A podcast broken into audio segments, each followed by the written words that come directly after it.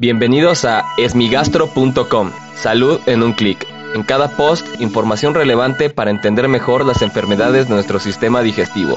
Bienvenidos. Hola, ¿qué tal? Soy Norberto Chávez y les doy la bienvenida al podcast de esmigastro.com.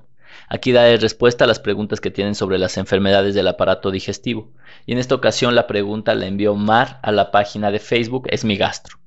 Y la pregunta está relacionada a uno de los podcasts previos en donde hablábamos acerca de cuál es el objetivo de las enfermedades crónicas, ya que en gastroenterología existen algunas como el síndrome de intestino irritable.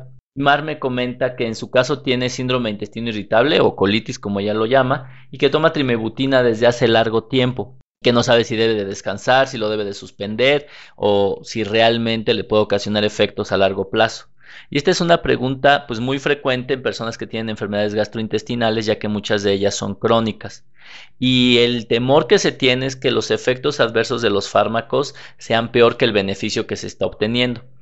Entonces, en la ecuación lo que tenemos que entender primero es si realmente estamos obteniendo beneficios con el uso del fármaco, porque hay ocasiones y particularmente en el síndrome de intestino irritable, en donde a pesar de estar tomando un muy buen tratamiento, el paciente no tiene beneficios reales y entonces en este caso definitivamente sí tiene que suspenderlo y eliminarlo. Puede ser que después lo vuelva a retomar, pero si no está obteniendo beneficios, el paciente debe de suspender su tratamiento, obviamente no sin antes consultarlo con su médico y buscar alternativas de manejo, ya que no se puede quedar sin tratamiento muchas de las veces.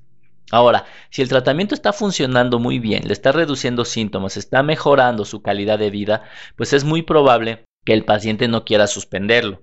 Pero entonces en este caso aquí el consejo médico es muy importante, ya que hay fármacos como la trimebutina que se puede tomar de manera prolongada prácticamente sin ningún riesgo. Pero sí existen fármacos donde se deben de monitorizar algunas alteraciones, algunas veces a nivel hepático, o se tiene que estar haciendo cambios temporales porque no se puede tomar de manera ininterrumpida. Entonces, este es el caso más complicado, pues porque el paciente sí tiene un beneficio y no quisiera suspender su tratamiento, pero sí necesita el consejo específico de un especialista para saber si el fármaco es seguro o no a largo plazo.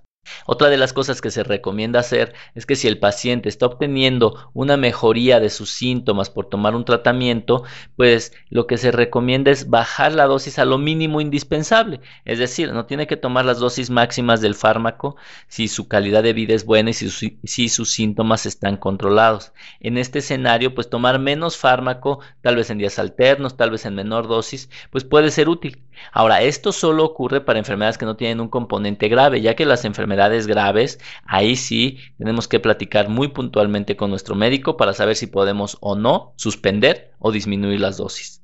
Le agradezco mucho a Mar por enviarnos esta pregunta tan importante para los pacientes con enfermedades gastrointestinales.